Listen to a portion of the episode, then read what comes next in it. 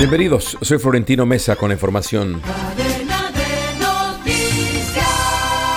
El incremento en el índice de precios al consumidor IPC durante el mes de septiembre en Colombia fue del 0,93%, lo que constituye una variación anual de 11.44% según cifras entregadas esta mañana por el DANE. En lo que va de 2022, la variación alcanza el 10.08%. Los sectores de agricultura, ganadería, silvicultura, caza y pesca e industrias manufactureras presentaron variaciones superiores a la media. El sector de explotación de minas y canteras fue el único que registró una variación negativa, de acuerdo con el reporte.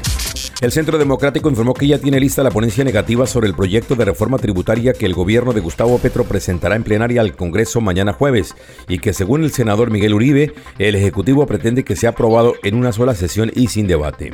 Según los senadores y representantes a la Cámara del partido de oposición, la reforma tributaria presentada por el gobierno nacional es altamente dañina para el progreso y el crecimiento de la economía colombiana y afecta de manera directa a los hogares colombianos.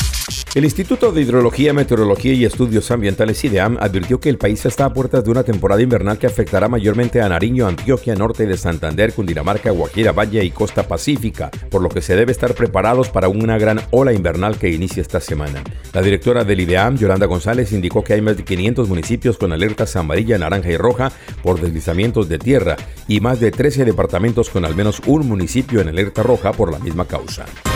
Descarga gratis la aplicación Red Radial y encuentra siempre una radio para tu gusto. Escucha lo mejor de la radio hablada en Colombia. Noticias, deportes, entretenimiento, programas familiares, música en todos los géneros y gustos. Y cada hora los avances informativos en cadena de noticias. Descarga ya la aplicación de la red radial disponible en Google Play Store y lleva la mejor radio en tu celular.